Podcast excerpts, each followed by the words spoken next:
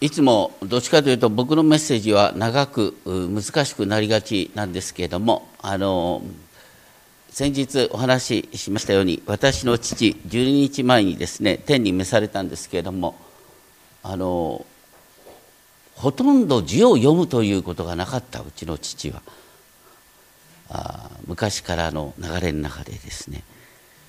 でそういう中でどうやって信じることができたんだろうって不思議ですね。僕じゃなくてあの近くのですね朝霞の教会の熱心な牧師先生がいて何度も訪問してくれたりうちの父をですね三浦綾子の家まで連れてってくれたりですねなんかいろいろとやってくださったんですね。であの聖書はいくら学んでもきりがないところがあるんですけれどもそういう時にね役に立つ御言葉がある。今日のところね。9章の22節。血を流すことがなければ罪の許しはありません。とこうこれだけでねこう十字架全体を説明するようなすごい力があるんです。それから、ね、9章27節人間には一度死ぬことと死後に裁きを受けることが定まっている。大体この2つで十字架説明できるんですよ。そしてあ自分ってちょっとね危ないなと思ったらこれで十分なんです。ね、いやだから僕ももうちょっとメッセージが簡潔にならなきゃいけないのかもしれません。ね、でそれから例えばねあの多くの人は死を恐れるでしょ？この死に関してもヘブル書はすごいこう簡潔な御言葉がある。2章の14節15節。ね。これはイエス様がなぜ私たちと同じ人間となったか。それは2章14節後半死の力を持つ者すなわち悪魔をご自分の死によって滅ばし死の恐怖によって一生涯奴隷としてつながれた人々を解放するためでしたもうこれで十分なんですよ。ね、でその後聞かれたらそれに加えてちょっと説明できればいい。福音は簡潔に語ることができる。その割にはメッセージが長い。ね？というのはヘブル書ってのはなかなか難しいんです。説明しだしたらいくらでも説明できる。人それぞれただね心の奥底に渇きがある。ですから皆さんに、ね、一緒に覚えていただきたいのは人それぞれの心の奥底の渇きにピタッとくる御言葉をパッと開けるためにみんな訓練していただきたい今日のところですね前回やった9章の13、14節で書いてあったことは何かというと、目牛の灰を振りかけることによって、その人が性別される、清くされるっていう話があって、まして、キリストの血は、罪のないキリストがお流しになった血は、私の良心を、心の奥底奥底を清めないわけがあろうか。良心が清められるってことは私たちが死んだ行いから離れて生ける神に仕えることなんだ。そして9章15節でこのことのゆえにキリストは新しい契約の仲介者なんだ。新しい契約。それは初めの契約、いわゆる市内契約を新たにするものだった。市内契約は、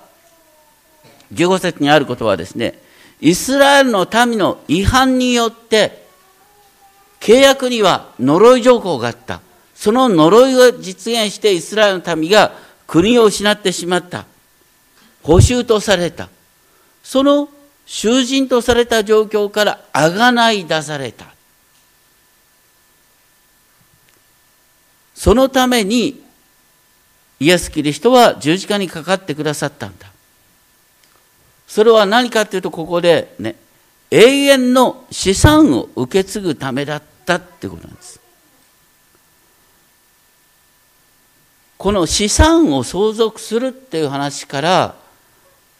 こう新科学で9章16節17節遺言っていう言葉になります。なんでここで遺言が出てくるんだよ。実はこう遺言っていう言葉と契約っていう言葉はギリシャ語で同じ言葉なんです。リア整形なんですね。だからここのとこ遺言っていうより契約って読んでいくとああそういうことなんだなってわかる。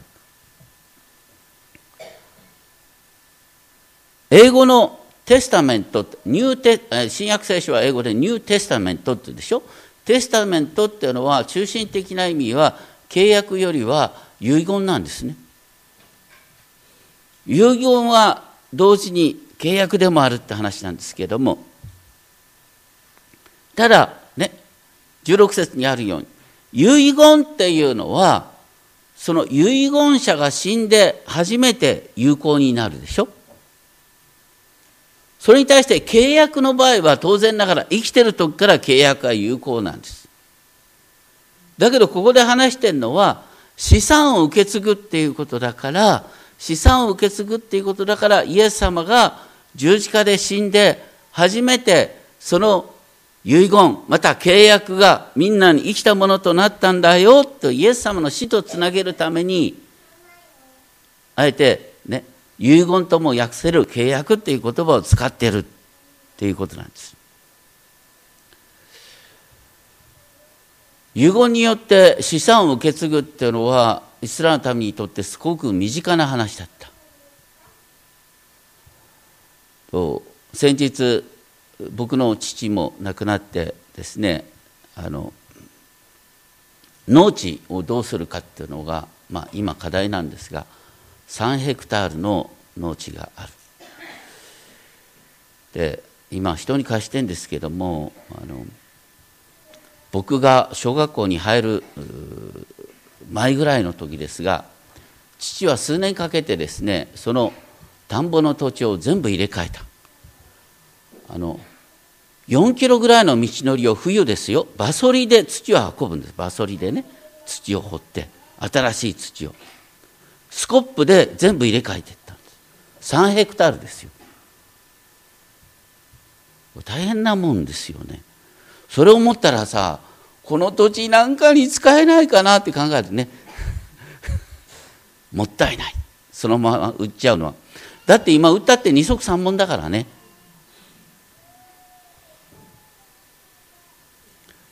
イスラエルの民にとってあの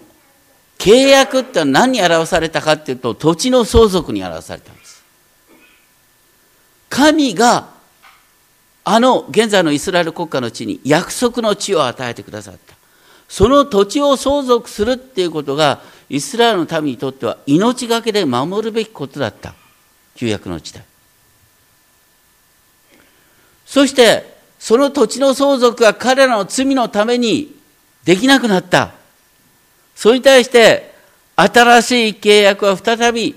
相続を可能にしてくださる。で今度の相続は何かっていうと、あの現在のイスラエルの土地の相続ではなくして、全世界の相続なんだ。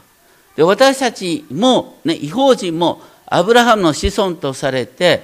世界を私たち相続するんだ。こうなかなかこの感覚わかんないと思いますが、私たちは世界の相続者なんです。この地球全体が、ね、キリストのものであり、そしてキリストと一体とされた私たちのものなんです。私たちが救われるっていうことは、この世界をキリストと共に治めるってことなんです。世界を治める責任を私たちがキリストと共に受け継ぐ。それが新しい点と新しい地において明確になるんですけれども、私たちはすでに土地の世界を相続することが決まってるからね世界のすべての富はクリスチャンのもの。あまり勝手に言うと誤解を与えるけども。ね。キリストのものであるってことは私たちのものなんだ。だからまちまちましたお金のことにですね一喜一憂するんじゃなくて全世界はキリストのもの。そして全世界は私たちのものっていうですね余裕を持った感覚でもってですねあの世界のことを考えていきましょうっていうことなんですね。ローマピットの手紙8章の32節でもね私たちすべてのためにご自分の御子をさえ惜しむこと惜しむことなく死に渡された方が、神が、どうして御子と共にすべてのものを私たちに恵んでくださらないことがありましょうか。ね、世界の相続。そして世界をキリストと共に治めるっていう感覚から私たちは救いを考えなければいけないということです。でそれを全体にですね18節からのところでですね初めの契約っていう話が出てくる。こう初めの契約っていうのはこの契約の儀式を話してる。神様が10の言葉10回を与えられた時にその直後何が起こったか。出エジプト記24章を見るとイスラエルの長老70人がですね、神の代理モーセと契約を結ぶ儀式をするんです。そこのとこでですね、モーセは長老70人に改めて契約の文書を読んで聞かせ、そしてモーセがこれは契約の地ですと言ってお牛の血を注ぎかけた。契約文書とイスラエルの民70人に注ぎかけたってことその時にこれは契約の地です。見よ。これは神と民との契約の地なんだ。って言った。契約の地っていう言葉はいわゆる生産式の時に使われる言葉。イエス様は最後の晩餐の時にね杯を指してこれは私の契約の地であるっておっしゃった。全部ね出エジプト記24章8節からねこのヘブル書の9章の18節。ねその間にイエス様の最後の晩餐のこれは私の契約の地ですっていう言葉が入るんです。とにかくその契約の地によって私たちはキリストと共に世界を治めるものとなった。私たちは世界に対して責任があるんだ。でここのところで厳密に言うとですね色とわけが分かんないことがあるんですね。大体あの子牛の地って書いてある。だけどあのギリシャ語で子牛の地って訳されてる言葉はもともとヘブル語ではお牛の地と訳されたんだっていうことでなかなかあのどうしてそうなったのかってわからないところですけれども親木の地っていうのは旧約に出てあの親木の地っていうのはあのこうモーセの契約の時は使われてなかったはずでこれはあの厳密に言うと年に一度のですね民全体のあがない時に親木の地が用いられる。ということで色と考え出すとわからないことがある。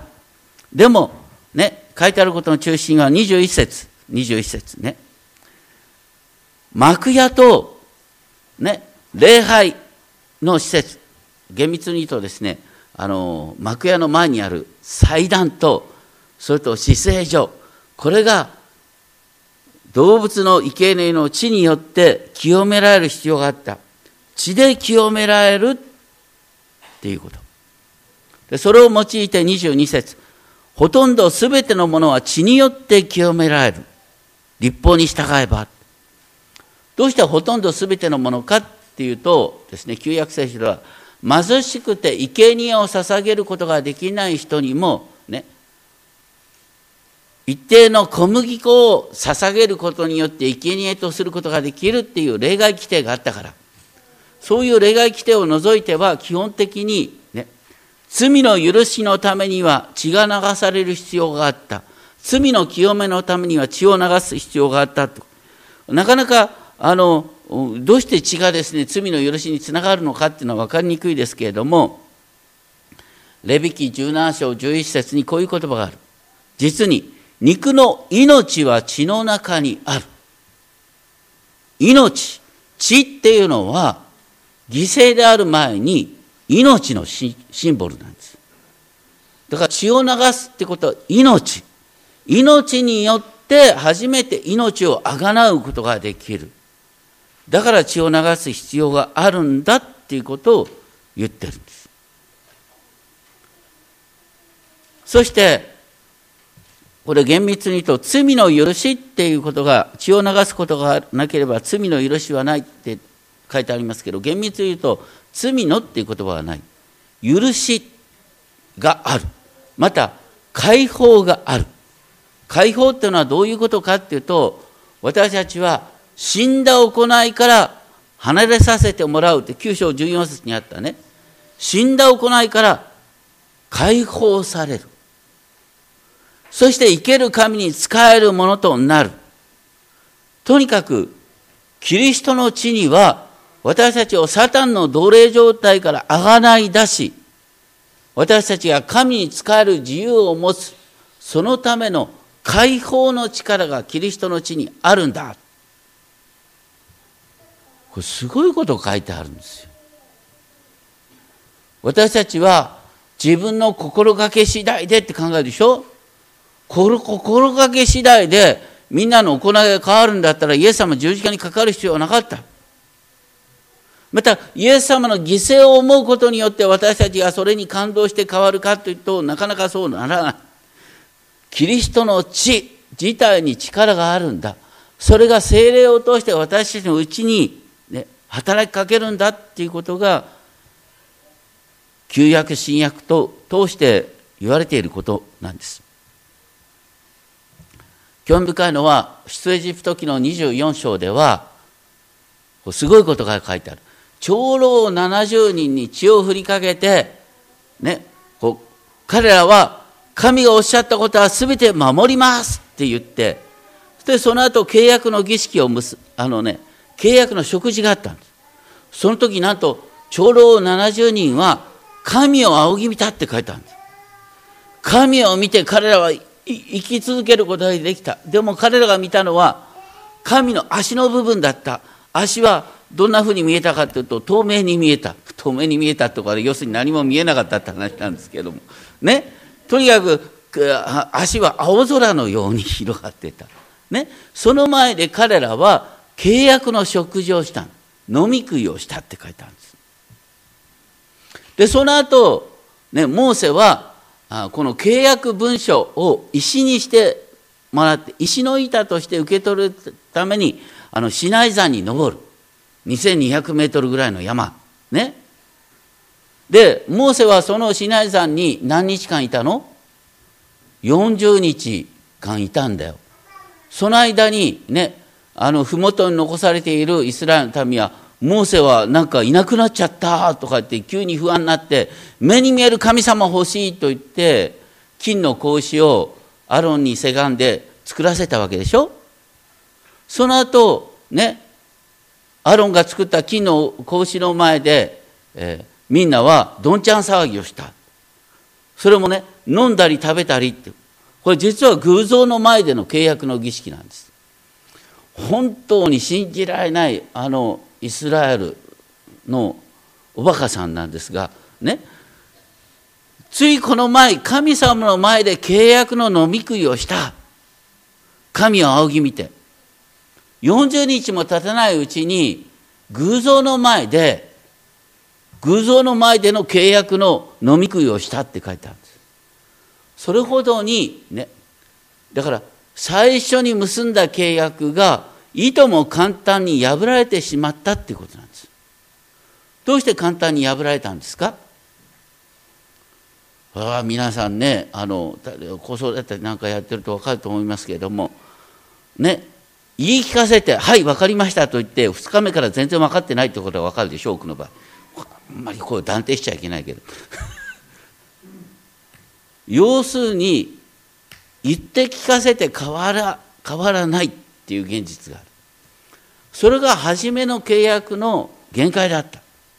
それに対して新しい契約は何なんですか？新しい契約といったら旧約でどこを開くんですか？ね。新しい人に教えられるによって覚えてね。アイスクリーム屋さん31でエレミア3131 31だってね。とにかくエレミア3131にとにかく新しい契約が出てくるそれは何かというと神の言葉が私の心の中に書き記されるようになる。心の中に精霊によって書き記されるようになるというのが新しい契約。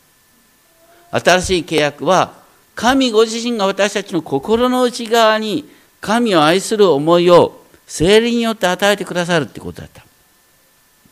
まあ、そういうことでとにかく初めの契約血を流すことによって成立したんだけどもいとも簡単にですねあの保護にされてしまった。でそういう上で9章23節から何が書いてあるかっていうとね新しい契約においてですねもともとあったその目に見える幕屋は天にある幕屋のコピーだった。で、キリストはコピーではなく、天そのものに入られた。でも、ね、かつての幕屋の時に、ね、幕屋の中、死聖所に入るには、血を携えて入る必要があった。同じように、キリストは天の幕屋に血を携えて入ったんだ。それはキリストが十字架で流されたご自分の血を携えて、命の源である血を携えて天の幕屋に入られたんだよっていうことをここで言ってるんです。でもねその時にあの 普通だったらあの幕屋の時は何だったかと年に一度ねこのみんなイスラエルの民の罪によって幕屋が汚されるから年に一度ね罪によって汚された幕屋を清める必要があった。で死聖所にね親木の血を持って入った大祭司が年に一度。これを毎年繰り返す必要があった。それから言ったらねイエス様が天に昇ったのは何のためかって天の聖女に入ったのは何かって私たち自身がみんな天の聖女に入ることができるためなんだ。イエス様は私たちの先駆けとして天の聖女に入った。私たちも天の聖女に入る。でも、皆さんが天の聖女に入ったらどうなります？天の聖女が汚れるよね。ごめんなさい。みんな入ったら天の聖女を汚すんだよ。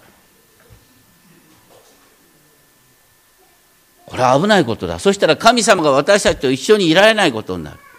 そのためにキリストご自身が天の聖女を清めるためにご自身の血を携えて天の聖女に入ったってことなんです。普通だったら何度も清めないとね毎年のように清める必要があるんですけどもでもねイエス様の永遠の血は罪のないイエス様の血はただ一度清めるだけで永遠の贖いを成し遂げるってこのヘブル書に書いた。イエス様の血は、ただ一度流すことによって永遠の贖いを成し遂げるんだって書いてあるわけです。そして、私たちのさっき言ったですね、9章の27節人間には一度死ぬことと死後に裁きを受けることが定まっているっていう言葉になるんですけれどもあのあの武道パン紙にですねあの父の証をちょっと記させていただきましたけれどもあの僕が、まあ、父の言葉を聞きながらねそれを文章化してたんですけれどもあの父は本当にあの18歳の時にねあのその前の父を亡くしまして18歳でえあのこう親兄弟をねあの支えなきゃいけない立場になったんですね。だからとにかく農作業をした農作業だけしたらいいと上に姉2人いたりなんかしたど何もしなくていいから農作業だけしなさいと。そういう形でね23歳であの私の母をですねめとあのめとったんですけれども農作業だけしなさいという形で訓練されすぎたためか 全然配慮がないんだよね。本当に人の気持ちに寄り添うっていうことが全然できなかった。母は本当に傷ついたんですよ。で姉と妹もだいぶ傷ついたらしい。ね。あの父がだんだん弱くなってくると散々ですね父に向かってですね「あなたはこうだったあなたはこうだった」って言われてねだんだんだんだんこう父が落ち込んでいくんです。ね。そういう時にですね人間には一度死ぬことと死後に裁きを受けることが定まっているんだってね近くの教会の牧師がいて言ってくれるもんですから。怖くなるでしょ？で息子は牧師やってるしね母はですね私はあの息子に習って洗礼を受けるんだと言って、ね、自分が置いとけぼりになるっていう感じでですねあんまり分かってなかったと思うんですけども とにかくイエス様を信じるしかないということでこう信じてそして洗礼を受けるということになったんですだからね人間には一度死ぬことと死後に裁きを受けることが定まっているっていうのはあのいや自分はあんまり良くないなって分かっている人はちゃんとビチッと入るんですよ。ねただそこで覚えておいてほしいんですけれどもこの文脈をね無視すると脅しになっちゃう。ね、9章の26節から28節にかけて3回繰り返される言葉がある。何ですか ?3 回繰り返される。ただ一度っていう言葉。ただ一度。ね。イエス様はただ一度ご自身を生贄として捧げたってことでしょ。人間はただ一度死ぬってことなんです。そして23節は、キリストもただ一度、多くの人の罪を負うため、ご自分を捧げたってことだ私たちがただ一度死ぬっていうことが、ね、キリストがただ一度ご自身を捧げた。で、キリストはまた人の罪を負うためにご自身を一度捧げた。キリストがただ一度永遠の生贄となってくださったっていうことが私たちのただ一度の死を包んでいるんです。だから大丈夫なんです。私たちはどこまでね反省すればキリがあるのかとこうどこまで反省してもキリがないんだよ。大体反省したらあまり行動変わんないからね。でそういう私たちがキリストのただ一度の死が永遠の贖いになったんだ。そして28節に書いてあることは、二度目にイエス様が来られる。これはキリストの再臨ですね。二度目に来られる時には私たちを救うって、完全に救うって書いてある。多くの人はキリストの完全な救いっていうことをなかなか分かってない。ヘブル書の中でキリストの救いって何を指すかというと私たちが永遠の安息に入れられるっていうこととして書いてあるそれからもう一つは私たちが救われるってことは神と顔と顔とを合わせて私たち自身が死聖所に入るっていうことを通して救いっていうことが表現される。からパウロのピリピ3章の終わりの言葉で言うと私たちこのね弱い肉体汚れた肉体がキリストの栄光の姿と同じ姿に変えられる。それが救いなんです。だから救いっていうのはねいや地獄に落ちなくて済むっていう程度の話じゃなくてあなたのその醜い体がごめんなさい。ね。賭けだらけの体が栄光の体と同じ姿に変えられて私たちの心も体もキリストの栄光の姿と同じ状態に変えられる作り変えられるっていうことなんです。それが救いなんです。そして私たちが新しくなった世界においてキリストと共にこの世界を治めるんです、ね、ビジネスの証がありましたけれども、ね、まさに私たちはもうこう農作業からビジネスから全部完成できる状態になるんです。それが保証されてるんです。キリシタ者のゴールはいつもねアンパンマンの話じゃないけどハッピーエンド終わる。ハッピーエンドで終わる。決まっとる。何があっても。だから大丈夫なんだキリストにすがってると。なぜならキリストは今大祭司として私たちのために取りなしをしてくださっている。キリストの犠牲そしてそれが取りなしということで終わるっていうのは今日一番最初に読んだイザヤ書53章で繰り返されることなんキリストは私たちの罪を負ってくださった、咎を負ってくださった、私たちの病弱さを全て担ってくださった。そしてキリストは私たちのために取りなしをしててくださるということがイザヤ書53章の10節から12節に書いてあるわけです。それをイエス様はご自分で実現するためにイザヤ書を味わいながらご自分が十字架に向かっていったんだよっていうことなんです。とにかくイエス様は私たちの先駆けとして天の聖女に入り私たちがこのままでねキリストの血によって清められそして精霊を受けて内側から作り変えられてで最後の復活の時には栄光の姿と同じ姿に変えられて彼の前に喜んで立つことができる。それが聖書が言っている救いです。その始まりがキリストが血を流してくださったっていうことだと。本当に素晴らしいことです。お祈りをしましょう。天のお父様本当に血を流すことがなければ罪の許しはない。人間には一度死ぬことを死後に裁きを受けることが定まっている。しかし私たちが一度死ぬその死はキリストの死によって包まれています。キリストの死によって包まれています。私たちはもう何も恐れる必要がありません。ただイエス様におすがりしてさえいればイエス様が私たちのうちに生きる力を与えてくださいます。仕事をする知恵を与えくださってます。勉強する力を喜びを与えてくださいます。精霊ご自身が新しい契約によって私たちを内側から作り変えてくださいます。どうかその新しい契約精霊の働きに信頼してあなたに信頼して歩むことができるよう導いてください。お一人お一人お一人のうちにキリストにある自由をお与えください。自由に神にお仕えする喜びをお与えください。